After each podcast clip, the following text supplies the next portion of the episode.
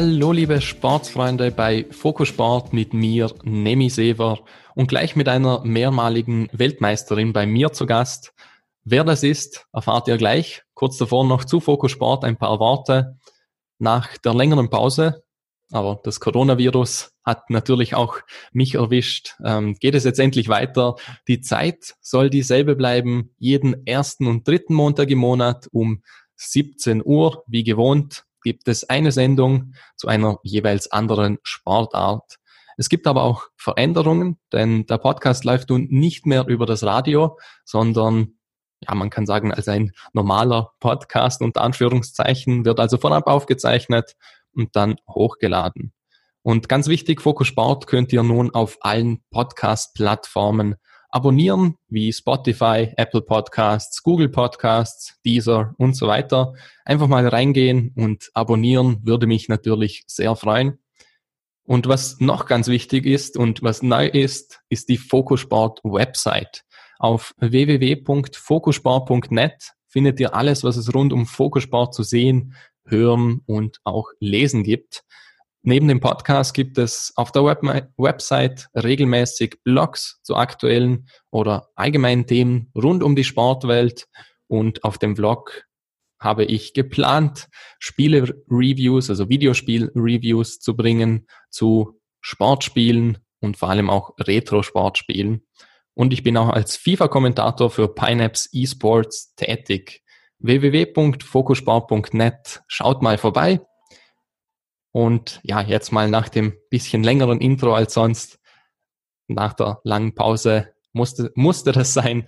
Aber jetzt soll die zweite Staffel sozusagen auch beginnen. Bei mir ist heute Laura Stullig zu Gast. Kann man nicht wirklich sagen, habe ich vorher zwar gesagt.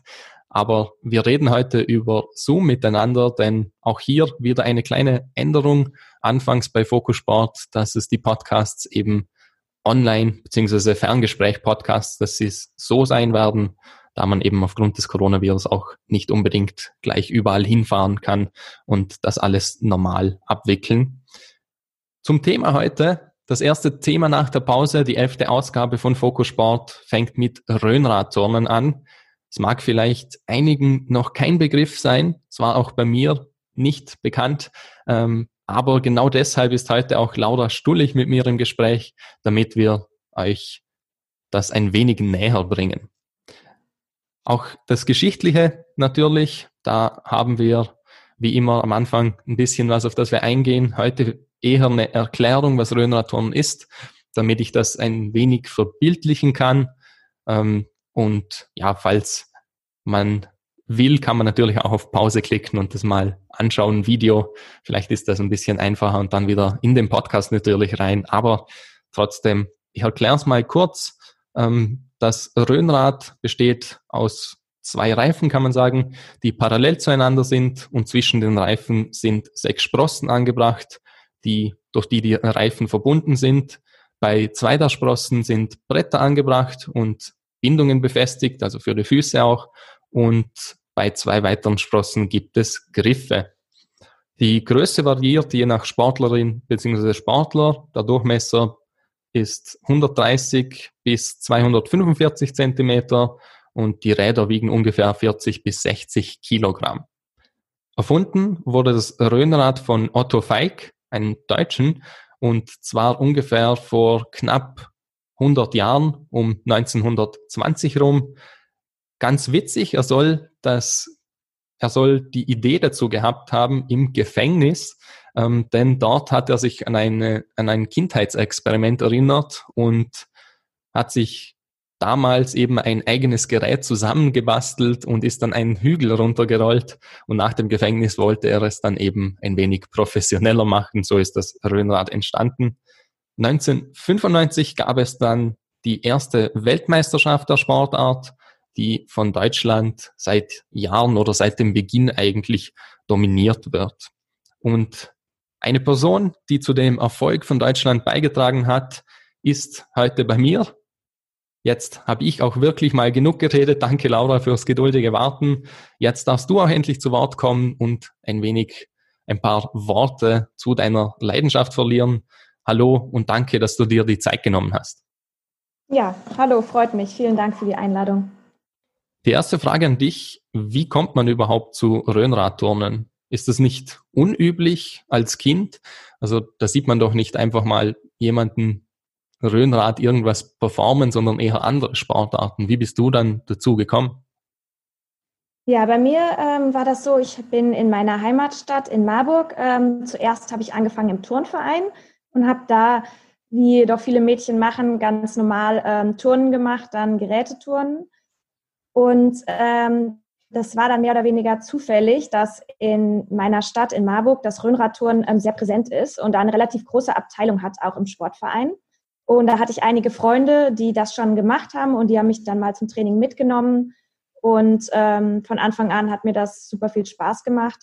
Und dann bin ich, ähm, ja, habe ich gleichzeitig dann neben dem Turnen das Röhnradturnen gemacht und ein Jahr später dann komplett gewechselt vom Kunstturnen dann zum Röhnradturnen und ähm, ja, schnell zum Leistungssport und habe das weitergemacht. Aber das war dann ja eigentlich ein größer Zufall, dass es bei mir in der Stadt gab. Also hätte es das nicht gegeben und wäre das nicht irgendwie so präsent in der Presse auch, in der lokalen Presse gewesen und bei meinen Freunden, wäre ich nie dazu gekommen. Also das war nicht, dass ich das schon vorher kannte und das schon immer wusste, dass ich das machen möchte. Also das war mehr oder weniger Zufall. Und da bin ich mhm. natürlich sehr froh drüber, dass das sich alles so entwickelt hat. Was hat dich denn daran so begeistert? Was war so faszinierend, dass du dabei geblieben bist?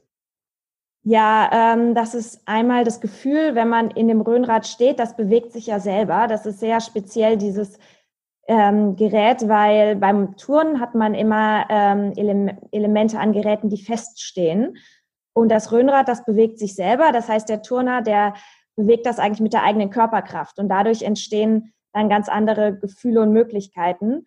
Und wenn man dann da drin steht, dann fliegt man ähm, eigentlich so durch die Luft und äh, macht dabei Überschläge und ähm, dreht sich und das, das macht super viel Spaß und das hat mich von Anfang an auch fasziniert, was da alles möglich ist, dass es so viel zu entdecken gibt und die Bewegungsabläufe, die, die da möglich sind, sind, äh, sind ganz anders als bei anderen Sportarten.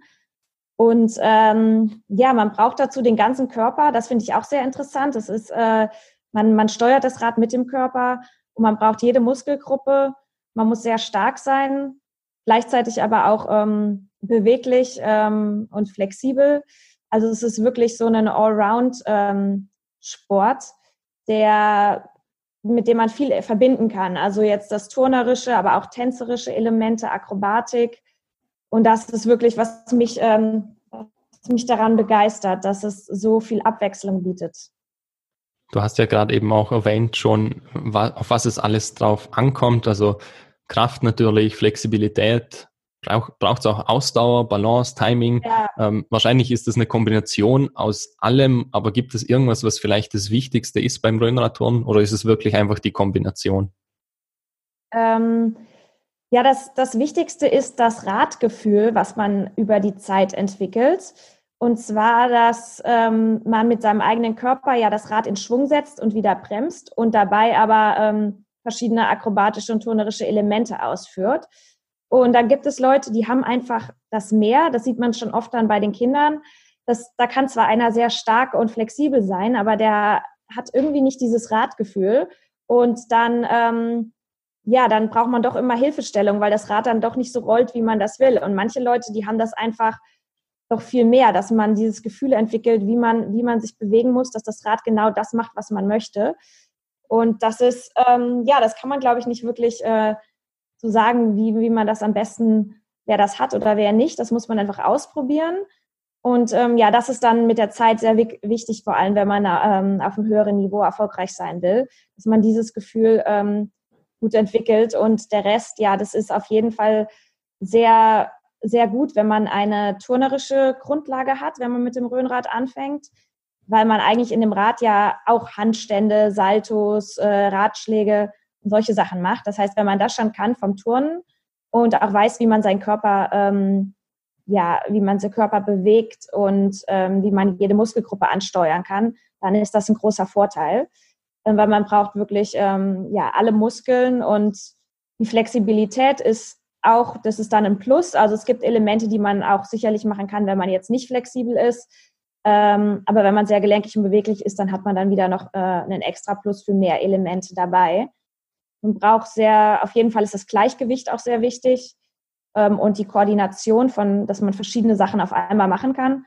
Weil man muss ja das Rad äh, in Schwung setzen und dabei dann noch äh, turnerische, akrobatische Tricks ausführen und dann aber auch wieder dran denken an, an die Bewegung des Rades. Ähm, heißt, man macht sehr viel auf einmal.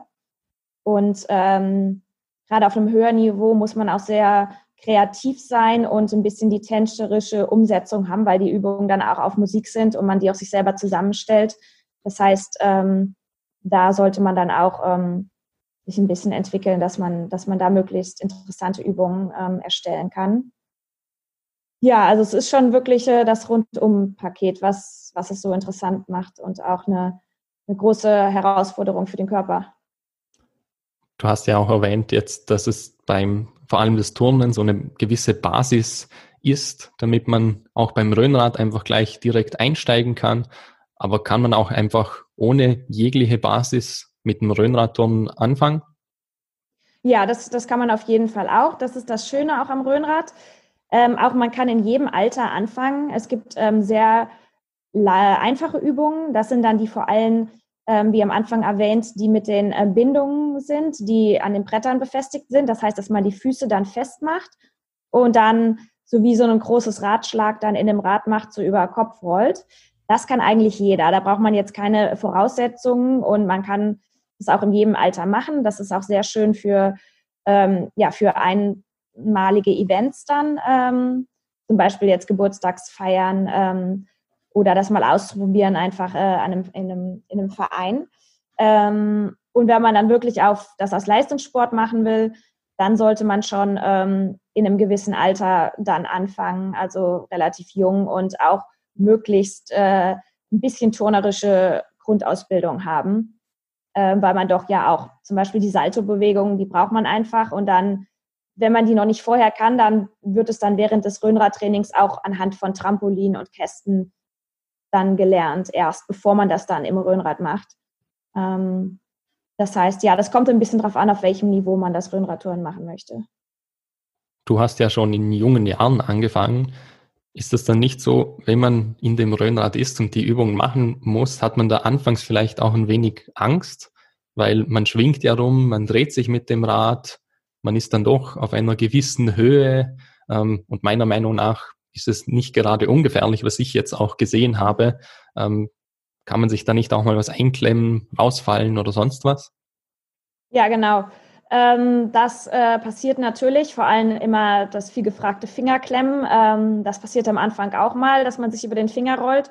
Und du hast ja schon erwähnt, dass das Rad ähm, so rund 50 Kilo wiegt. Und wenn man da noch sein eigenes Gewicht dazu rechnet, also dann ist das schon ähm, relativ schmerzhaft. Das heißt, ähm, ja, solche Sachen passieren natürlich.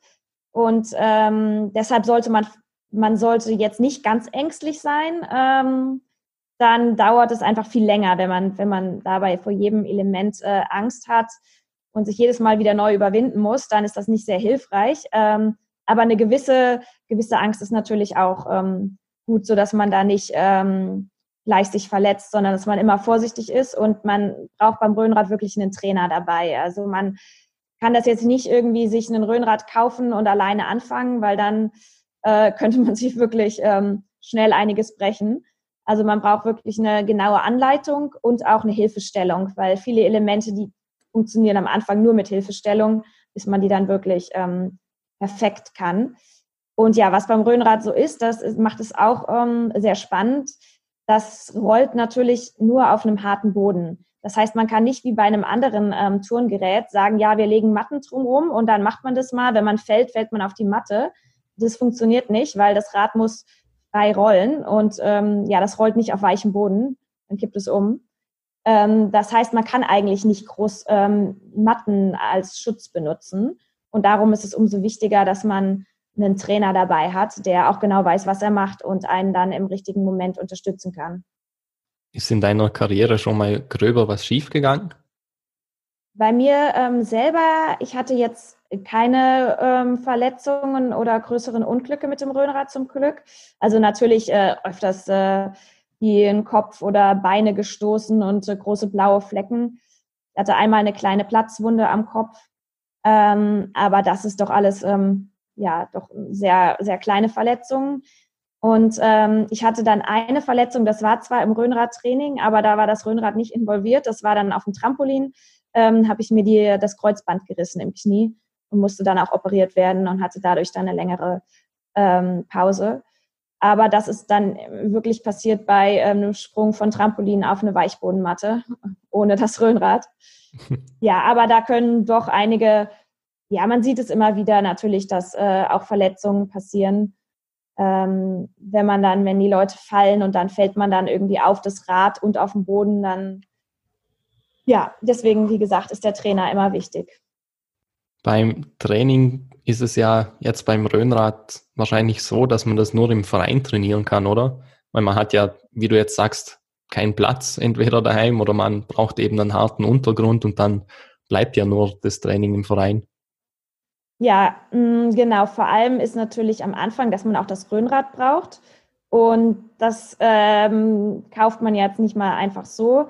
Es gibt auch äh, relativ ja, wenige Hersteller von guten Röhnrädern und die sind dann recht teuer. Das hat dann keiner mal zu Hause oder das ist auch nicht meistens, ja, nirgendwo ähm, in irgendwelchen Sporthallen steht das nicht mal so frei rund. Das ist dann immer im Besitz von den Vereinen. Und ähm, deshalb ist eigentlich ja zum Anfang äh, es auf jeden Fall äh, sinnvoll, in einen Verein, sich einen Röhnradverein zu suchen. Und ähm, später, ja, wer Lust hat, kann natürlich sein eigenes Röhnrad kaufen und das dann auch selbstständig trainieren. Aber da muss man auch den Platz genau dafür haben und da braucht man meistens dann schon eine Sporthalle. Und ähm, somit, ja, macht es das doch am, ist am sinnvollsten im Verein zu beginnen mit dem Röhnradtouren. Aber wenn man angewiesen ist auf die Halle und auf bestimmte Zeiten, wenn man halt eben da hingehen kann und einfach ein bisschen üben, hat man ja keine eigene Entscheidung. Nimmt das nicht ein wenig den Spaß weg? Ähm, ja, das denke ich nicht. Also es ist natürlich wie beim Kunsttouren, Gerätetouren jetzt auch. Da hat da jetzt auch irgendwie keiner zu Hause einen Stufenbarren stehen oder so, um dann äh, da was zu machen. Und die meisten Kinder, die jetzt im Röhnrad sind, die äh, machen auch noch Touren und die haben dann genug zu Hause zu tun mit Handstand und Ratschlägen und anderen Sachen zu üben und Krafttraining, was man alles fürs Röhnrad braucht. Und die freuen sich dann umso mehr dann auf die Traininge, um, um das Rad dann zu benutzen. Also ähm, ja, das man macht es natürlich dann auch noch mehr ähm, spannend und die Vorfreude größer, wenn man das dann nur äh, zu bestimmten Zeiten kann. Auf deiner Seite oder auf eurer Seite steht ja, dass ihr oder dass du nach vier Jahren Training dann auch zu den Besten der Welt gehört hast. Ähm, und wie oft und wie lange hast du da trainiert dafür? Wie viel Zeit muss man investieren, um im Röhnradturnen so gut zu werden? Ja, das ist, ähm, bei mir war das, also ich habe eigentlich relativ spät äh, im Vergleich mit dem Röhnrad angefangen. Das war, ähm, weil ich erst das Kunsttouren sehr intensiv gemacht habe und das war wirklich für mich dann ähm, eine sehr große äh, Hilfe, Basis, dass ich wirklich so viel Kraft und Spannung und all die Elemente schon konnte, dass der Einstieg bei mir relativ schnell dann ging ins Röhnradturnen. Ähm, und dann habe ich ähm, am Anfang, glaube ich, zweimal die Woche so ungefähr zwei oder drei Stunden trainiert, aber dann relativ schnell nach meinem ersten Jahr habe ich dann schon dreimal die Woche drei Stunden und später dann viermal die Woche trainiert. Also das ähm, ja, das ist ganz unterschiedlich. Auch natürlich, was die Kapazitäten sind von einem Verein und wie das Training dort aufgebaut ist. Weil das Training kann man sehr intensiv machen, aber wenn man zum Beispiel nur wenige Räder hat und sich die mit anderen teilen muss, dann wird das Training ja nicht so intensiv. Oder wenn man keinen Trainer hat ähm, und sich mehr die Sachen ähm, ja mit Anhilfe von anderen ähm, beibringt, das kommt immer ein bisschen drauf an. Ähm, aber mittlerweile ist das Niveau wirklich sehr hoch in Deutschland. Und die meisten, die jetzt auf Leistungsniveau trainieren, die trainieren schon vier, fünf Mal die Woche ähm, und dann jeweils einige Stunden.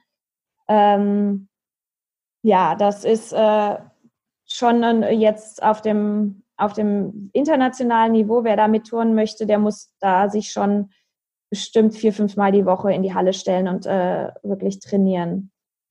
Du hast 2005 bei der Weltmeisterschaft, also es war glaube ich noch die Jugendweltmeisterschaft, viermal Gold geholt. Und eben viermal bedeutet ja, dass es dann auch mehrere Disziplinen geben muss. Ähm, was sind denn so die Disziplinen im Röhnradturnen? Was gibt es da und wie unterscheiden sich die einzelnen? Genau, wir haben ähm, drei Disziplinen. Das ist das gerade Turnen. Das ist eigentlich, was jeder so als erstes dran denkt. Da rollt das Rad auf diesen, ähm, auf den zwei Reifen gerade in einer geraden ähm, Linie dann durch die Halle. Und ähm, der Turner macht ja in dem Rad, auf dem Rad, um das Rad herum seine Übungen und dann hat man immer so zweieinhalb Rollen in die eine Richtung und dann geht's wieder zurück und man kann natürlich auch eine halbe Rolle hin, eine halbe zurück. So hat eine bestimmte Fläche, wo man drin bleiben muss.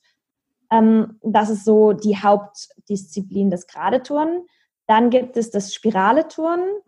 Da rollt das Rad, das wird gekippt durch den Sportler auf einen der Reifen und dann macht das sozusagen wie eine Spirale, ähm, wenn man so ein ähm, Geldstück jetzt andreht, ähm, dass sich das dann, kann man kleine Kreise, große Kreise, man kann sich auf einem Kreis ganz schnell drehen auf einem Reifen oder man kann so in einem 90-Grad-Winkel dann äh, ganz große Kreise turnen und da gibt es dann auch ganz viele Elemente. Das ist schon ein bisschen komplizierter. Das heißt, das macht man erst, wenn man schon mal zumindest die Basis vom Gerade turnen kann. Das ist dann das Spirale turnen. Und ähm, die dritte Disziplin ist der Sprung. Ähm, das ist auch die neueste Disziplin, die kommt ähm, vom Turnen. Da ähm, macht, setzt der Turner das Rad in Schwung ähm, und rennt dann ganz schnell hinterher. Also er lässt es erstmal zehn Meter rollen und dann rennt er ganz schnell hinterher und springt auf das Rad drauf mit einer bestimmten Technik, sodass er dann gerade auf dem Rad steht. Und dann benutzt er das Rad eigentlich als Absprung, ähm, ja, so ein bisschen wie ein Trampolin. Wenn man da jetzt oben steht und doll springt, dann federt das ein bisschen das Rad und äh, macht dann eine Salto-Bewegung auf eine Weichbodenmatte. Ähm, da liegt dann wirklich einmal eine dicke Matte, so dass man auch ähm, einen Salto mit Schraube oder einen doppelten Salto ähm, springen kann. Und das sind dann die drei Disziplinen. Und ähm, dann haben wir den Mehrkampf. Da werden dann turnt man einmal die drei Disziplinen und dann werden die zusammengezählt alle Punkte und da gewinnt man dann die erste Medaille im Mehrkampf. Und dann gibt es noch jeweils ähm, Finalwettkämpfe der einzelnen Disziplinen, wo man dann die Besten äh, aus der Qualifikation aus dem Mehrkampf dann nochmal die Disziplin touren können. Und da gibt's dann nochmal eigene Weltmeister. Das heißt, man kann dann ja Weltmeister im Mehrkampf sein, aber jemand anderes ist dann vielleicht im Gradetouren ähm, Weltmeister, weil der dann bei dem Finalwettkampf da dann doch besser war. Ähm, und bei der Weltmeisterschaft 2005 ähm, habe ich dann in allen alle vier Medaillen gewonnen. Das war dann schon sehr sehr großer Erfolg, dass ich wirklich äh, in jeder Disziplin einzeln am besten war, aber dann auch in der Gesamtwertung. Ja.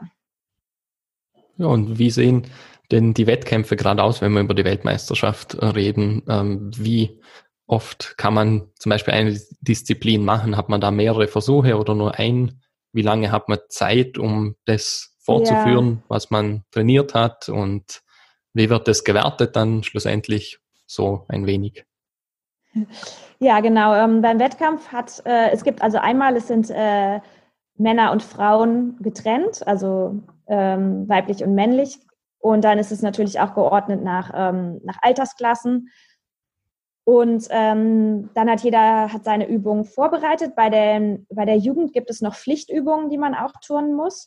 Ähm, bei den Erwachsenen sind es nur noch Kürübungen. Das heißt, man kann sich die selber zusammenstellen und dann kommt auch beim Gradetouren ähm, die Musik mit dazu, dass das auch bewertet wird, ähm, die Choreografie dann auf Musik. Ähm, das heißt, das sind einmal so die Sachen und die Wettkämpfe laufen dann ab, dass es meistens am Anfang ähm, des Tages einen Einturnen gibt. Das heißt, jeder ähm, Turner kann dann sich auf, auf dem Boden und die Räder einturnen, weil jeder Boden ist anders. Das ist sehr entscheidend beim Röhnradturnen.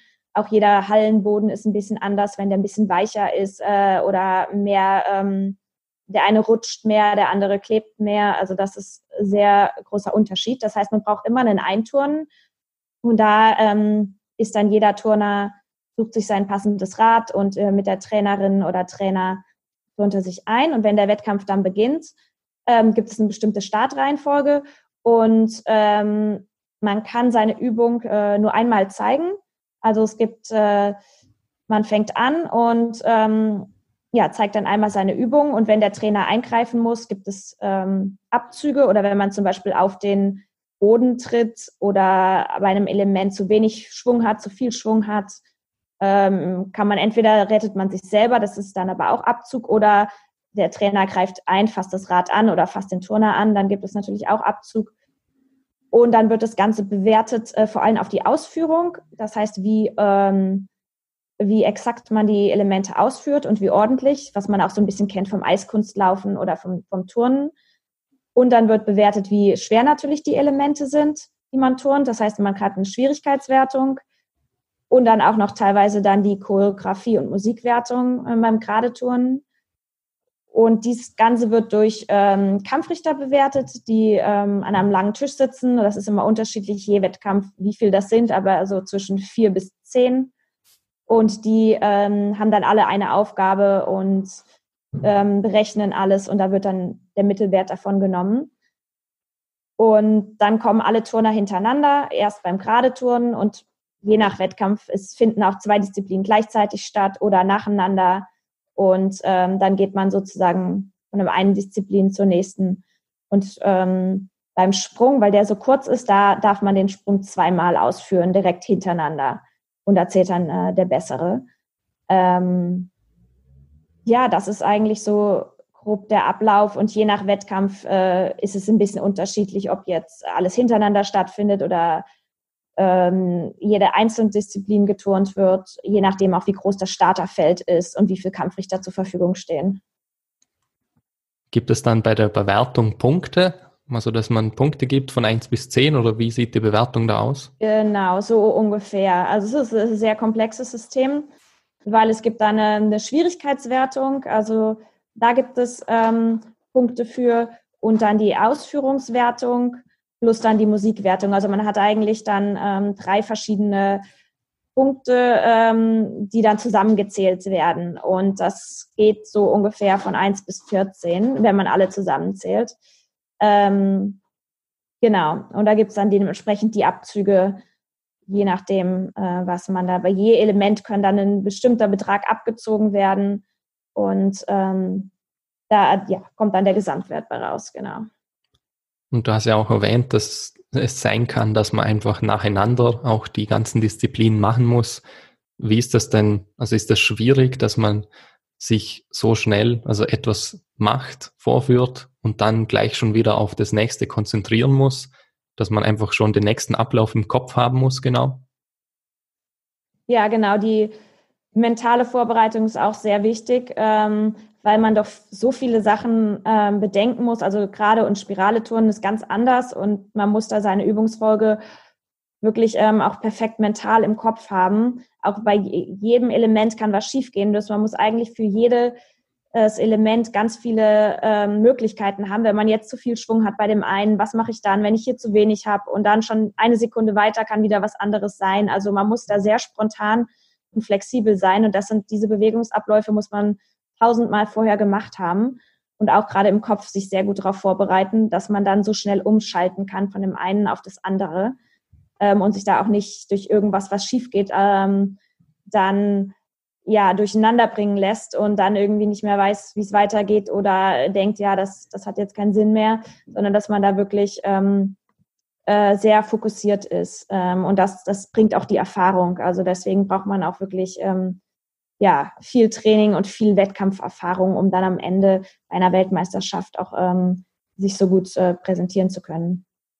Und ich habe jetzt auch die erste Zuhörerfrage, die man mir eingeschickt hat, gerade auch zu den Wettkämpfen vielleicht. Muss es immer das gleiche Röhnrad sein? Also hat man ein eigenes, das man immer verwendet? Oder wird das beim Wettkampf dann bereitgestellt und jeder benutzt eben die, die bereitgestellt wurden, je nach Größe? Ja, ähm, die Röhnräder, die werden meistens bei den Wettkampf bereitgestellt. Ähm, und zwar sind das genormte Räder. Ähm, die müssen alle ähm, den, den Normen entsprechen. Das heißt, die haben genau dann die gleiche Größe und das gleiche Gewicht. Also die gibt es in fünf Zentimeter Absch äh, ja, Zwischenräumen. Das heißt jetzt ein, zwei Meter, dann das nächste ist dann zwei Meter fünf, zwei Meter zehn. Und so hat jeder weiß dann, in welchem Rad er ist. Und die gibt es ähm, bei der Anmeldung für den Wettkampf, muss der Turner schreiben, welche Rädergrößen er benutzt. Und der Veranstalter muss dann dafür sorgen, dass diese Räder in den genormten Größen auch vorhanden sind. Und das wird oft auch durch die Vereine dann, ähm, dass der Verein sagt, wir brauchen noch zusätzliche Räder, wir haben jetzt die und die, aber wir brauchen noch die und dann wird die Vereine, die da mitmachen, die bringen öfters dann zwar auch Räder noch mit, damit es genug einfach gibt für den Wettkampftag, aber das ist nicht, dass der einzelne Turner sein Rad äh, mitbringt. Und deswegen gibt es auch das Einturnen, dass man dann gucken kann, was für ein Rad ist vor Ort und dass man da schon mal dann seine Übung drin gemacht hat, weil die sind zwar alle das gleich, aber trotzdem fühlt sich jedes Rad dann doch wieder natürlich ein ganz, ganz bisschen anders an. Und da will man dann schon mal vorher eine Runde ähm, geturnt haben drin. Aber ähm, ja, man dürf, man darf auch, wenn man ein genormtes Rad hat, sich das auch zum Wettkampf selber mitbringen. Das ist natürlich auch möglich, wenn der Turner jetzt ein eigenes Rad hat, wenn er das vorher anmeldet. Das ist auch kein Problem, aber da das Rad doch sehr groß ist, sind die meisten dann froh, wenn sie ihr Rad nicht mitnehmen müssen, sondern dass es einfach vor Ort Orträder gibt. Du bist 2003 schon Vize-Weltmeisterin gewesen in der Jugend und dann eben zwei Jahre später, wie erwähnt, hast du dann viermal Gold geholt, also schon große Erfolge in jungen Jahren gehabt. Ist das üblich bei der Sportart, dass eher junge Leute oben mit dabei sind? Ja, das ist bei der Jugendklasse. Also man hat eigentlich vier Jahre in der Jugendklasse, sodass man zweimal dann die Weltmeisterschaft ähm, turnen kann, die alle zwei Jahre stattfindet. Das ist ähm, dann war schon sehr toll für mich natürlich, dass ich 2003 bei meiner ersten Weltmeisterschaft, also sehr jung, dann schon gleich den Vizetitel holen konnte. Ähm, ja, das, das würde ich sagen, ist schon, war schon sehr großer Erfolg. Ähm, meistens ist es eher, dass man zwei Jahre später dann, wenn man etwas älter ist in der Jugendklasse, dass man dann da größere Chancen hat, ähm, einen Titel zu gewinnen. Und dann kam, ja, danach kommt dann der Übergang zu den Senioren. Und wenn man da dann startet, dann ist man wieder erstmal im ersten Jahr, da muss man, hat man andere Anforderungen und dann ist es wieder schwerer als dann das, das letzte Jahr in der Jugendklasse. Ähm, und dann dauert das meistens doch wieder auch äh, ein, einige Jahre, bis man dann da, äh, vielleicht zwei, drei Jahre, bis man, bis man da dann ganz oben mitturnt. Und danach geht es aber auch wieder schnell, weil die meisten schon doch irgendwie mit 25 ähm, so am Höhepunkt sind und dann langsam wieder aufhören äh, mit dem aktiven ähm, Leistungssport. Das ist aber dann auch, würde ich sagen, mehr eine Zeitsache, dass man dann einfach nicht mehr so viel Zeit hat äh, für das Training. Und es ist ja besonders im deutschsprachigen Raum populär, habe ich ja schon erwähnt, dass Deutschland in der Sportart eigentlich schon seit dem Beginn dominiert und fast bei allen Weltmeisterschaften alles abgeräumt hat. Warum ist denn Deutschland so gut in Röhnradturnen? Ich denke, dass es kommt auch ja durch die Herkunft natürlich, dass das Röhnrad in Deutschland erfunden worden ist und sich dadurch ähm, da erstmal schneller verbreitet hat, ähm, vor allem auch durch ähm, die Herstellung. Also in Deutschland werden die Röhnräder gebaut, äh, die meisten zumindestens Und dadurch ähm, haben die Deutschen dann auch mehr ähm, Zugriff ja zu den Rädern. Und ähm, das hat sich schon früher in den Vereinen ein bisschen etabliert, dass es da äh, Abteilungen gibt fürs Röhnradtouren. Und es einfach in Deutschland ja die größte Anzahl an aktiven Röhnradsportlern gibt. Und dadurch ist natürlich dann auch die Chance größer, dass da gute bei sind. Also in anderen Ländern gibt es vielleicht nur drei Vereine im ganzen Land und das sind dann viel weniger aktive. Ähm, ja, und Deutschland hat dann, äh, hat dann immer weitergemacht mit, ähm, mit der Verbreitung und auch die Trainer sind in Deutschland dann mehr vorhanden als in anderen Ländern und der Trainer ist wirklich sehr wichtig, um das Röhnradturnen richtig zu erlernen. Ähm, deswegen denke ich, dass Deutschland da doch irgendwie einen Vorsprung hat. Ähm, ja, genau. Um nochmal auf deine Karriere zurückzukommen, du hast dann deine Karriere auch fortgesetzt und 2011 wieder dreimal Gold und einmal Silber geholt bei der Weltmeisterschaft. Man sagt ja, dass es das erste Mal immer leichter ist zu holen, als das zu wiederholen, dass man irgendwas erreicht oder gewinnt. Wie war das bei dir? War es beim zweiten Mal auch schwerer als beim ersten Mal? Ja, bei mir war es ein großer Unterschied dann zwischen 2003 und 2005 in der in der Jugendklasse. Danach, ähm, in der Zwischenzeit habe ich dann Abitur gemacht und äh, war einige Jahre im Ausland und habe eigentlich ein, eine Wettkampfpause gemacht und ähm, hatte dann aber noch mal so viel Lust, äh, wieder auch bei den äh, Senioren doch ähm, auf internationalem Niveau zu turnen. Und das war schon dann ganz anders nach einigen Jahren ähm, weniger intensiven Trainings und auch dann bei den Senioren. Das heißt, ähm, das war sehr spannend, ähm, vor allem 2011. Da war ich dann auch nicht so die klare Favoritin ähm, beim Wettkampf. Und somit kam der Sieg und vor allem auch die zweite und dritte Medaille dann sehr, sehr überraschend. Und ähm, das war, das war wirklich für mich auch ähm, somit auch einer der größten Erfolge 2011, die Weltmeisterschaft, dass ich das nochmal so zeigen konnte, dass ich an dem Wettkampf dann auch genauso topfit war. Ähm, genau. Ähm, das ist doch dann vor allem auch bei den, bei den Senioren einiges schwieriger als bei den Junioren. Und für mich war es dann auch genau, wenn die Erwartungen dann doch sehr hoch sind von allen, von den muss man schon sehr stark äh, auch mental sein, um das dann auch so umzusetzen. Und ähm, genau. Du hast es ja dann auch ein drittes Mal geschafft, beziehungsweise ein zweites Mal bei den Senioren, bei der Weltmeisterschaft 2013 in Chicago und hast da auch wieder zweimal Gold geholt. Du hast auch weitere Erfolge gehabt, aber wie du schon erwähnt hast, hast du ja eine Pause dazwischen gemacht, vor allem eben nach dem Erfolg in der Jugend und hast dann als Artistin und Trainerin gearbeitet. Warum kam denn diese Pause? Ja, das ähm, war eigentlich verbunden mit meinem Schulabschluss. Also ich habe das Abitur gemacht und bis dahin war ich äh, in Deutschland. Und ähm, danach wollte ich was anderes machen, äh, gerne ins Ausland, ein bisschen andere Erfahrungen machen, auch nach dem intensiven ähm, Leistungstraining, immer viel in der Halle gewesen und ähm, natürlich viel Zeit auch äh, da reingesteckt. Da habe ich mir ähm, aber überlegt, dass ich trotzdem gerne was machen will mit dem Röhnrad und habe mir ähm, in, den, in Amerika habe ich eine Zirkusschule gefunden, ähm, die eine, wo ich das Röhnradturnen unterrichten konnte. Das heißt, ich bin dann ein Jahr in die USA gegangen und habe dort ähm, anderen Kindern und Jugendlichen das Röhnradturnen beigebracht und habe dort auch die Welt des Zirkuses und der Artistik und anderen Disziplinen kennengelernt. Und das hat mir sehr gut gefallen, aber ich habe mich in der Zeit dann selber, ähm, konnte ich dort nicht äh, für Wettkämpfe trainieren. Und danach ähm, bin ich zurückgekommen und habe angefangen mit dem Studium um erstmal ja auch was zu studieren. Und habe dann ähm, während des Studiums habe ich, damals hatte ich dann mein eigenes Dröhnrad ähm, mir gekauft und habe das dann in eine Sporthalle gestellt, so dass ich äh, vor Ort, wo ich studiert habe, auch ähm, ein bisschen trainieren kann, weil da dort gab es keinen Röhnradverein. Und ähm, habe dann, um ein bisschen drin zu bleiben, fit zu bleiben, ein bisschen trainiert und nebenbei angefangen mit den ersten kleinen Showvorführungen. Und ähm, ja, so ist es eigentlich zu dieser Pause gekommen. Und als ich dann, hm, habe dann äh, ja auch zweimal die Weltmeisterschaft nicht geturnt, weil ich äh, ja einfach nee, ähm, mich auf andere Dinge erstmal fokussiert habe.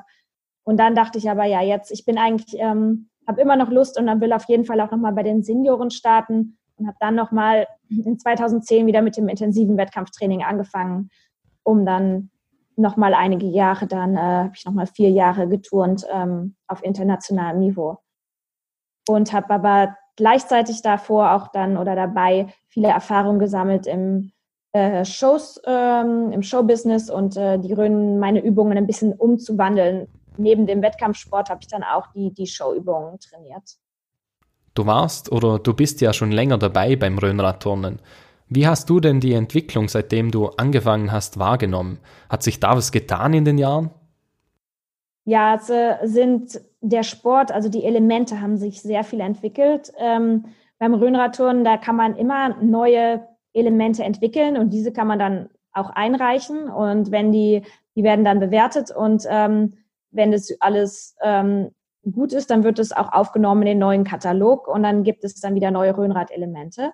Und da hat sich in den letzten zehn Jahren oder ja sehr viel entwickelt, dass es einfach ganz, ganz viele neue Elemente gibt. Ähm, der Sport ist viel anspruchsvoller geworden, also weil manche denken noch immer, man stellt sich dann ins Rad und rollt ein bisschen nach rechts und links mit den Füßen fest oder es geht um irgendwelche Geschwindigkeiten. Und das war es halt eher, wie es vor 100 Jahren zur Erfindung des Röhnrad war. Ähm, aber mittlerweile ist es echt, es hat sich äh, auf so ein hohes Niveau entwickelt, ähm, dass es ja, dass es jetzt noch anspruchsvoller ist, äh, da einzusteigen. Ähm, weil das wirklich höchst äh, komplizierte Elemente sind und das ganze Wertungssystem hat sich verändert ähm, und ist auch interessant für den Zuschauer zu machen und es, es gibt schon sehr viele Entwicklungen, die auf der einen Seite das äh, immer mehr als Topsport machen. Ähm, das heißt, dass man doch wirklich, wirklich viel trainieren muss, um da auf dem höchsten Niveau mitzutouren. Andererseits macht es das natürlich auch immer schwieriger für Einsteiger oder für Länder, die mit dem Sport nicht bekannt sind, weil das System doch sehr komplex ist, ähm, vor allem ähm, die ganzen Elemente, ähm, die es heutzutage gibt. Ähm, da, da braucht man doch viel Erfahrung, um die so zu erlernen oder auch beibringen zu können. Ist es bei den Zusehern populärer geworden? Also wahrscheinlich in Deutschland schon, wie du es gerade gesagt hast, aber wenn man jetzt einfach mal die Weltmeisterschaft von dir hernimmt in Chicago, waren da viele Leute im Zusehen? Ja, das ist sehr, sehr schwer für so eine kleine Randsportart, ähm, die unbekannt ist, da die Publicity zu bekommen, ähm, vor allem, weil es ja kein jetzt äh, Mediensponsor-Sport ist, ähm, wo irgendwie ja, Geld zur Verfügung steht. Ähm, das ist natürlich immer sehr schwer. Aus meiner Erfahrung, also waren eindeutig die Weltmeisterschaften in Deutschland ähm, die besten von der Stimmung. Da waren die Hallen komplett voll. Das hat dann auch damit zu tun, dass die Veranstalter einfach da wissen, ähm, wie sie die Leute aus der Region ansprechen und das Rhönradtouren da bekannter ist, dass die Hallen da halt dann komplett voll werden. Und in Amerika ist es sehr ähm, neu, der Sport, und äh, ganz unbekannt. Und auch dort ähm, ja, wird natürlich viel getan, um dann da möglichst viele Zuschauer in die Hallen zu bekommen. Aber das ist trotzdem noch, ähm, noch eine große Herausforderung, ähm, das zu schaffen. Also da, da war zwar auch immer gute Stimmung, aber da merkt man schon den großen Unterschied, dass das da doch wirklich gar nicht bekannt ist ähm, im Vergleich jetzt zu Deutschland ist eben auch eine Randsportart, kann man oder muss man leider so sagen. Wie so oft ist es dann ja so, dass man nicht sonderlich viele Perspektiven dann hat und für die Zukunft einfach nicht so sicher planen kann auch. War das bei dir auch so beim Röner-Turnen, dass das manchmal frustrierend war, dass man so viel Arbeit reinsteckt und schlussendlich ist es halt leider nicht so populär wie andere Sportarten? Ja, genau, das war ähm, als Jugendturner ist mir das ja jetzt nicht groß aufgefallen. Da hat man einfach das gemacht, weil das Spaß macht und ähm, sich natürlich gefreut, dass man zu Weltmeisterschaften fahren kann ins Ausland und da habe ich da jetzt nicht so viel drüber nachgedacht. Äh, bei mir kam das dann auch erst mehr mit äh, dem Wechsel dann zu den Senioren, dass man dann auch gemerkt hat, äh, es ist nicht unendlich viel Zeit verfügbar. Man muss sich irgendwie entscheiden zwischen Studium, Arbeit äh, später und ähm, was man sonst noch alles machen muss und dem Training und das dann zu kombinieren, dann merkt man dann schon, dass das, äh, ja, wenn man da keine Perspektive hat, irgendwie auch Geld mit zu verdienen, dass das dann natürlich ähm, sehr zeitaufwendig ist und ähm, man da doch dann irgendwelche ja, Abstriche ziehen muss, was man muss man sich überlegen, wie viel Zeit man dafür aufbringen kann. Und das sehe ich auch eigentlich das Problem beim Rhönradtouren, dass dadurch so viele ähm, leider aufhören in dem Alter dann zwischen zwischen 20 und 25, wenn einfach nicht mehr diese Zeit für den Leistungssport verfügbar ist, ähm, was man halt noch leisten kann während der Schulzeit, äh, wo man doch noch mehr Zeit hat. Was ist dann nicht mehr möglich, wenn man dann selber arbeitet? Und das, denke ich, ist auch so ein Grund, dass sich das Rhönradtour nicht so schnell verbreitet, weil ähm, ja einfach zu viele Leute dann damit wieder aufhören und dann keine Zeit mehr haben. Und auch als Trainer ist es natürlich äh, sehr zeitaufwendig. Ähm, ja, das ist sehr schade und deswegen habe ich dann einen anderen Weg äh, mir überlegt und bin super froh, dass das geklappt hat. Also, dass ich ja dann angefangen habe mit den Shows und ähm, vor allem dann durch meinen ähm, jetzigen Mann und damals Freund, den ich kennengelernt habe, dass wir das zusammen so machen. Der ist auch Röhrenradturner. Und ähm, da haben wir uns ja unsere eigene Firma aufgebaut und sind jetzt schon seit acht Jahren ähm, aktiv als professionelle Artisten und können somit das Rhönradtouren neben dem Wettkampfsport halt weiter als, als halt vom, vom Hobby zum Beruf äh, umgewandelt.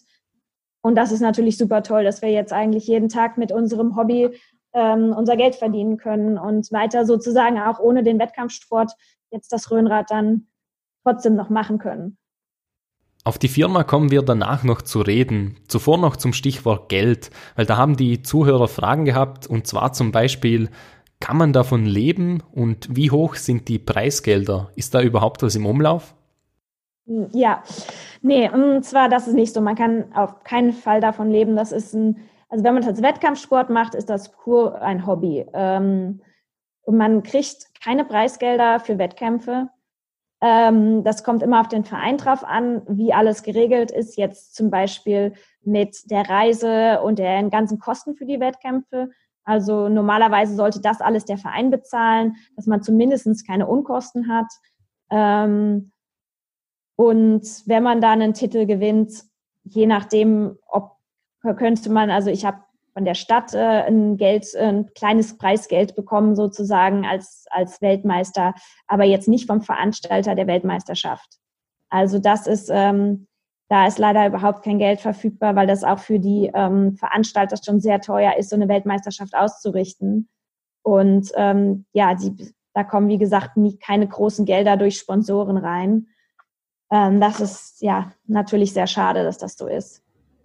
Ist leider bei den meisten Randsportarten so. Man steckt das große Geld in dieselben paar Sportarten leider nur. Und bei den Kleinen ist es eben immer so, wie du es gerade auch erwähnt hast. Es gibt überhaupt kein Geld und man muss noch dazu zahlen sogar, dass man überhaupt teilnehmen kann. Vor allem die Reisekosten, wenn man mal nach Amerika fliegen muss und übernachten und was auch immer, kann sich das sehr summieren das ist auch das Problem, dass es sich nicht so schnell verbreitet dann der Sport, weil man braucht halt da einfach mehr Leute, die, die dranbleiben und immer weitermachen. Aber das ist fast nicht möglich, äh, wenn man, ja, wenn man bedenkt, dass man dann die Kosten dafür hat und ähm, nebenbei natürlich auch noch irgendwie Vollzeit arbeiten muss, um, um sein Geld zu verdienen. Also ja, das ist sehr schade. Und dann weichen auch wie du oder wie ihr weichen dann auch viele aus und suchen sich eben was anderes, entweder komplett weg von der Sportart oder in deinem Fall war es ja, dass du zum Glück dabei bleiben konntest und sogar ein bisschen erweitert hast und dein Hobby zum Beruf gemacht hast. Ihr habt dann ja auch ein Trainingsstudio aufgemacht, was ich gesehen habe. Ähm, ist da viel Nachfrage an das? Wollen das viele machen? Genau. Ähm, ja, ich habe äh, mein jetzigen Mann dann kennengelernt in 2011 auch bei der Weltmeisterschaft und er ist auch Röhnradturner aus den Niederlanden und ich bin dann in die Niederlande ähm, gezogen. Und dann haben wir zusammen ähm, erstmal weiter für unsere Wettkämpfe trainiert und dann die Shows. Und seit vier Jahren haben wir dann dieses Studio hier genau, weil wir einfach das Problem hatten, auch dass wir selber dann zum Training natürlich einen Platz brauchten. Und sobald man mit dem Wettkampfsport aufhört, hat man auch keinen Verein mehr, wo man äh, trainieren kann. Und dann stellt sich die Frage, wo trainiert man den Sport?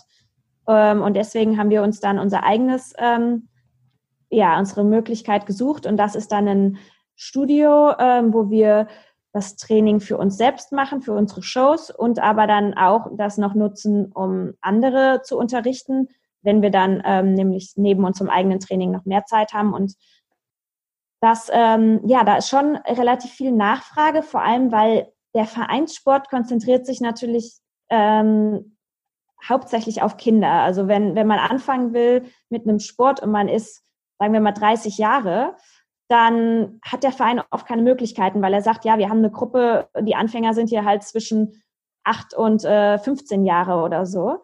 Und dann gibt es noch eine Gruppe ähm, für die Fortgeschrittenen. Aber wenn man dann älter ist und will mal einen neuen Sport ausprobieren, dann ist das oft kompliziert. Und ähm, klar, ins Fitnessstudio oder einen Fußball, das kann dann jeder einfach mal in der Freizeit machen. Aber das Röhnrad, das, das hat man dann ja natürlich nicht zur Verfügung.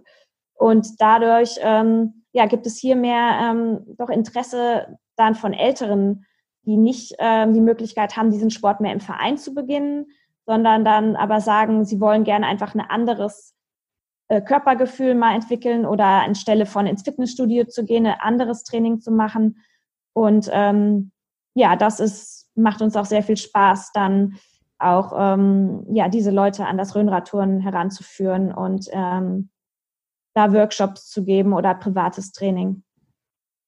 Schön, dass es auch solche Leute dann gibt, die anderen die Möglichkeit bieten, vor allem welchen, die eigentlich nicht dazu kommen können, weil eben gerade das, was du erwähnt hast mit dem Alter, ist ja ein wenig blöd dann auch, wenn man einfach sagt, man ist zu alt und vor allem mit 30 ist man sie eigentlich noch nicht.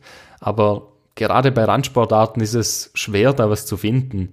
Also schön, dass man das so machen kann. Um gerade noch zu den restlichen Zuhörerfragen zu kommen, bevor wir mit dem letzten Blog beginnen.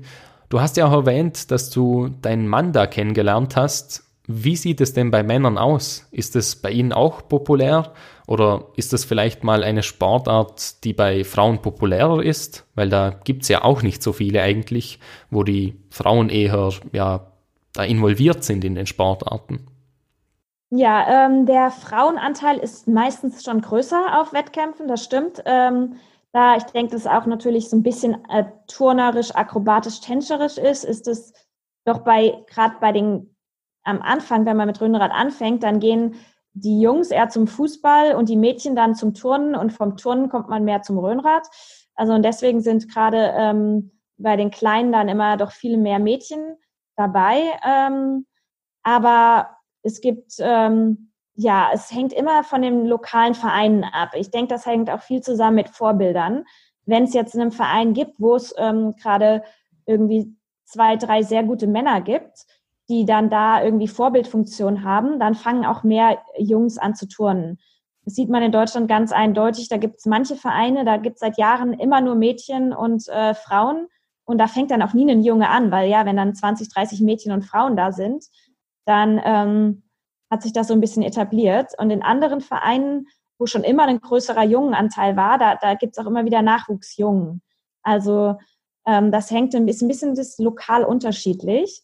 Und aber bei einer Weltmeisterschaft ähm, ist das Frauenfeld dann doch noch ein bisschen größer als bei den Männern. Das stimmt. Eine weitere Zuhörerfrage war, ob also wir haben schon über die Zuschauer geredet und du hast gesagt, dass da auch in Deutschland eine Riesenstimmung war oder auch immer noch ist. Die Frage war, spornen einen die Zuschauer beim Röhnradturnen auch sehr an? Jetzt wie beim Fußball beispielsweise, da ist es klarerweise dann wahrscheinlich mehr. Aber wie ist es so im Vergleich? Also jubeln da die Zuschauer mit oder spornen sie einen an? Wie läuft das ab? Ja, man merkt auf jeden Fall ähm, die Stimmung in der Halle. Das ist äh, ist schon ein ganz großer Unterschied, ob man jetzt von einer leeren, äh, in einer leeren Halle ähm, seinen Wettkampf turnt, was auch äh, ganz oft der Fall ist, vor allem bei kleineren Wettkämpfen, ähm, oder vor Publikum. Das ist natürlich auch je Turner dann ab, ja, unterschiedlich. Der eine findet es nämlich gerade auch sehr spannend, wenn dann wieder viele Zuschauer sind. Und das macht, äh, vergrößert natürlich den Druck dann auch, auch mehr. Und ähm, aber ich fand es schon immer schön, wenn viele Zuschauer in der Halle sind. Ähm, und es ist aber so, dass die Zuschauer immer viel am Ende natürlich klatschen und bei speziellen, ganz besonderen Tricks, die dann geklappt haben. Das kommt je nachdem auch ein bisschen drauf an, ob das Fachpublikum ist oder nicht. Ähm, aber generell, ja, es ist mehr wie beim Kunstturnen. Also es ist jetzt nicht so eine Stimmung wie bei einem Fußballspiel, wo dann gekrölt und mitgesungen wird, ähm, sondern schon eher eine sehr gespannte Anspannung ja, Stimmung in der Halle, aber dann wird man doch vor allem am Ende der Übung sehr groß unterstützt von den Zuschauern. Und die letzte Frage hier noch dazu. Wir haben über euer Trainingsstudio geredet und ihr habt da eben auch einige Amateure. Worin unterscheidet sich eine Amateurin von einer Profi-Röhnradturnerin? Ähm, ja, das ist eigentlich der, der große Unterschied ist so, wie sicher man mit dem Rad ist. Also man kann viele Leute können vieles machen, wenn der Trainer halt ganz nah dabei steht und jede Sekunde mit eingreifen könnte. Weil das so mit der, mit der Kontrolle des Rades doch sehr ist. Man kann, am Anfang macht man die Tricks, dass, dass jemand das Rad festhält erstmal. Und da kann man relativ viel machen. Und wenn man dann damit anfängt, dass, alles, dass man alles selber steuert und der Trainer aber immer noch ganz dicht dabei ist, dann, das ist so der erste Schritt. Und wenn man es wirklich professionell macht, also entweder jetzt auf auf ganz hohem Wettkampfebene oder wie ich jetzt als Artistin, dann ist der Unterschied, würde ich sagen, dass man das, das so, so gut alles ähm, verinnerlicht hat und auch das Radgefühl hat, dass man alles so gut kontrollieren kann, dass man komplett ohne Hilfestellung und in, mit jeder Situation umgehen kann und es jedes Mal aussieht wie, wie gewollt und eigentlich ein bisschen gespielt und ähm, spielerisch mit dem Rad. Je einfacher man es dann, sieht es auch aus, je besser man ist. Also ja, das ist, glaube ich, der Unterschied, dass man dann wirklich keine Hilfestellung mehr braucht und mit jeder Situation fertig wird. Dann kommen wir jetzt zum letzten größeren Fragenblock und zwar, du hast es schon erwähnt, eure Firma. Du bist vom Röhnradturnen zur, ja, du hast eine Karriere als Artistin dann begonnen mit deinem Mann. Ihr habt 2010 die Firma Wheel Sensation gegründet und ihr habt da Showacts, tretet seit Jahren weltweit mit Shows auf, überall. Also Sportgalas habe ich da gesehen, Kreuzfahrtschiffe, Privatveranstaltungen, überall einfach. Was hat euch denn zu dem Schritt bewogen? Also du hast gesagt, vor allem damit man auch einfach Geld verdienen kann damit, aber gab es sonst noch irgendwas, warum ihr das gemacht habt? Ja, es äh, hat mir schon immer natürlich Spaß gemacht, ähm, vor Publikum was zu zeigen. Also das kommt auch so ein bisschen auf den Charakter drauf an und ich war wirklich der Wettkampftyp. Also mir haben Wettkämpfe auch Spaß gemacht. Man steht dann natürlich im Rampenlicht äh, und alle schauen auf einen und man muss sich in diesem Moment top präsentieren.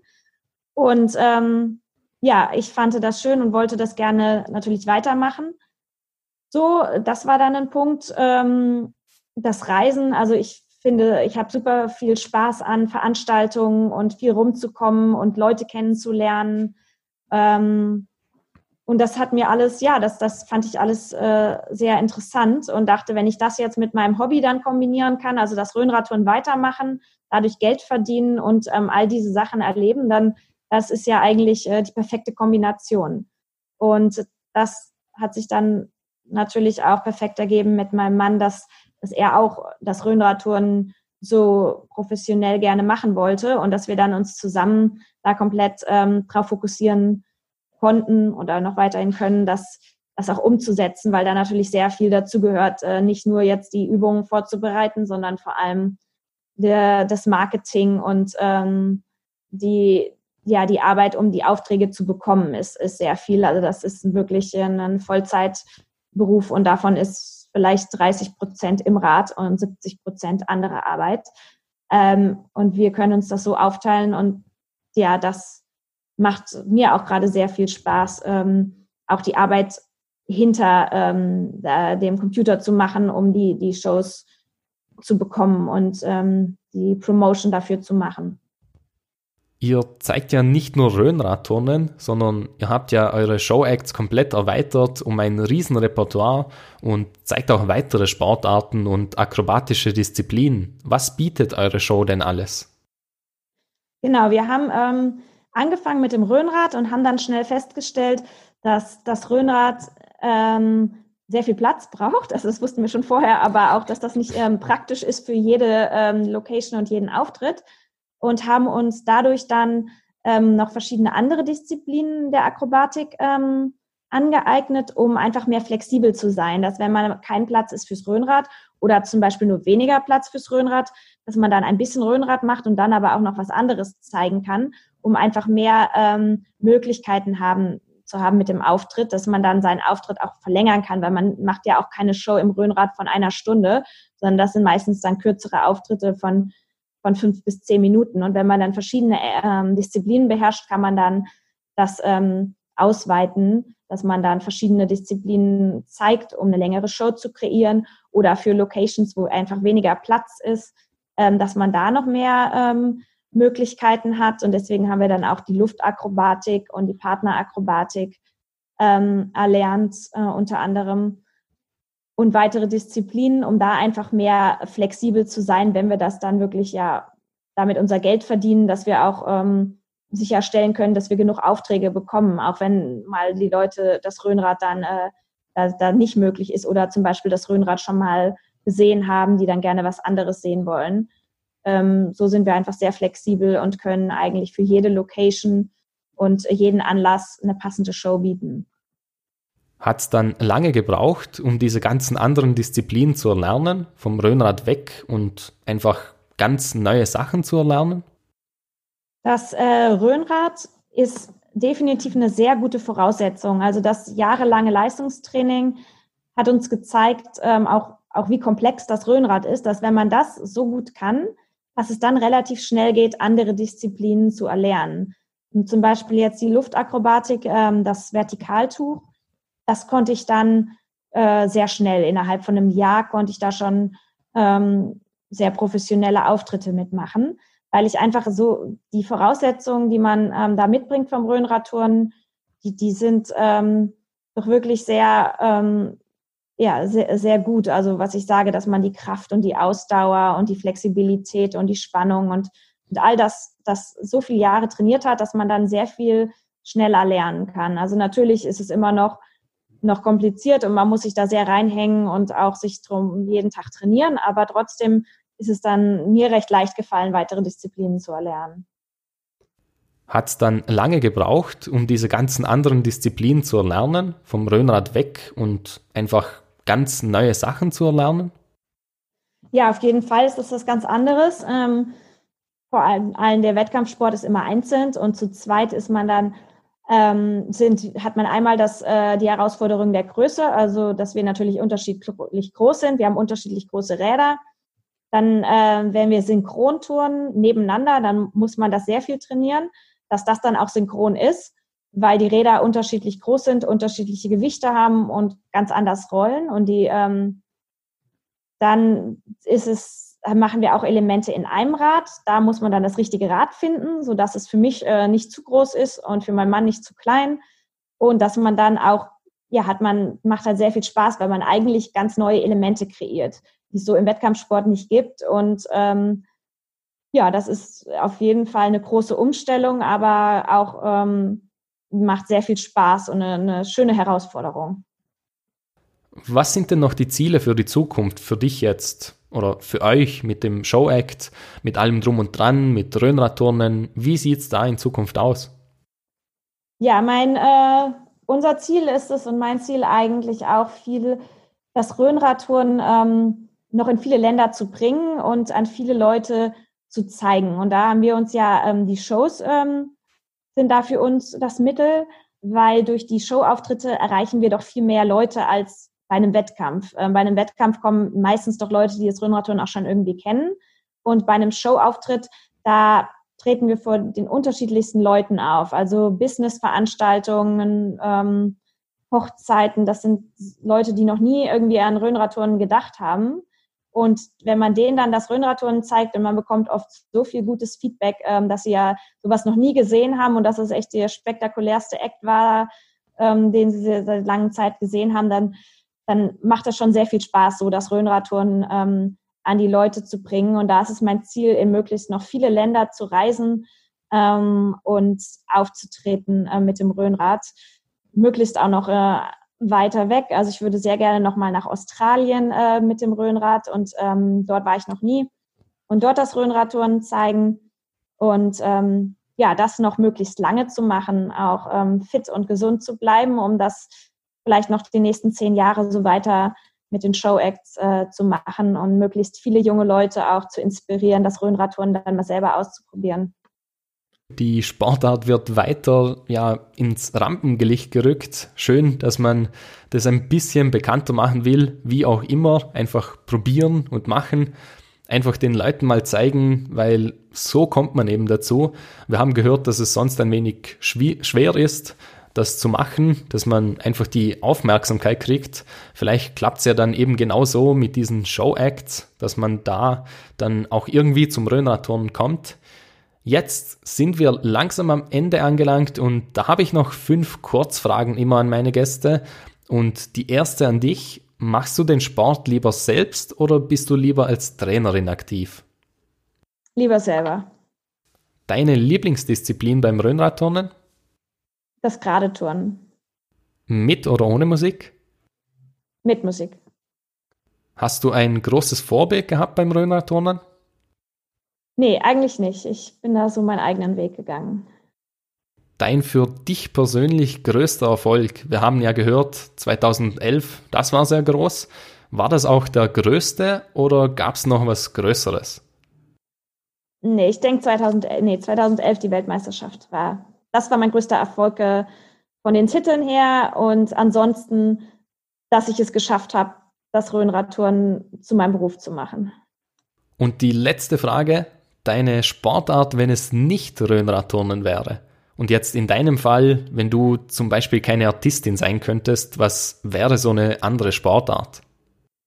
Ähm, ja, also ich denke, wenn ich jetzt das Rhönradtouren nicht entdeckt hätte, dann wäre ich natürlich beim Kunstturnen geblieben, Gerätetouren, was ich auch noch immer sehr äh, beeindruckend finde ähm, und was ich, ja, das denke ich wäre es gewesen. Aber ansonsten finde ich auch eigentlich all, so viele Sportarten schön, was auch ich noch gerne ausprobiere jetzt in meiner Freizeit immer. Und denke ich, da hätte ich auf jeden Fall eine andere Sportart gefunden. Also ich finde eigentlich alles, was mit Bewegung zu tun hat, äh, sehr faszinierend und interessant.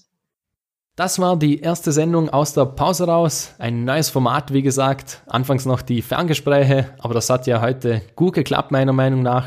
Die nächste Sendung gibt es dann am 1. Juni und dann am 15. Juni, also immer am ersten und dritten Montag im Monat.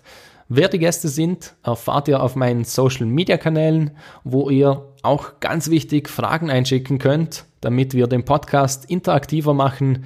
Meine Gäste werden eure Fragen zu der Sportart sicher gerne beantworten.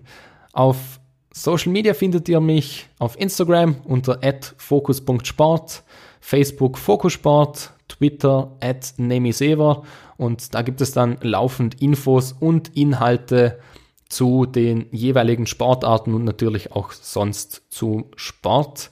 Und es gibt auch immer ein Quiz am Sonntag nach dem Podcast zur jeweiligen Sportart. Ihr findet mich auch auf YouTube und Twitch unter Fokus Sport. Und es gibt mittlerweile auch eine Website www.fokusport.net. Gerne mal vorbeischauen und alles zu Fokusport finden. Und natürlich auch gerne überall abonnieren und folgen, damit wir gemeinsam über längere Zeit allen Sportarten eine Bühne geben können. Schaut natürlich auch bei Laura Stullich vorbei auf www.wheel-sensation.com W-H-E-E-L Sensation. Dort findet ihr alles zu ihren Shows, könnt dann sehen, ob, ob eine Show in eurer Nähe ist und dann könnt ihr sie auch mal besuchen und sehen, was Laura Stullig mit ihrem Mann alles auf der Bühne so zeigt. Ich hoffe, dass ich oder dass wir euch diese neue Sportart ein wenig näher gebracht haben und vielleicht das Interesse beim ein oder anderen oder der ein oder anderen geweckt haben. Ich bedanke mich bei dir, Laura. Danke, dass du dir die Zeit genommen hast und uns einen Einblick in die Sportart gegeben hast. Ich hoffe, es hat dir auch so viel Spaß gemacht wie mir. Ja, vielen Dank, freut mich. Äh, ich denke doch, ja, das haben wir sehr gut gezeigt, das Rhönradtouren hier und es hat mir großen Spaß gemacht, das ein bisschen näher zu bringen den Leuten. Da man nicht so schnell ein Röhnrad herbekommt, kann ich jetzt auch nicht raten, die Sportart auszuprobieren, aber zumindest die Videos von Laura kann man sich ja mal anschauen und sehen, wie es theoretisch gehen würde. Fokussport ist wieder zurück. Das war's mit der elften Folge. Schönen Gruß an die Zuhörer. Danke an dich, Laura. Bis dahin und bleibt sportlich.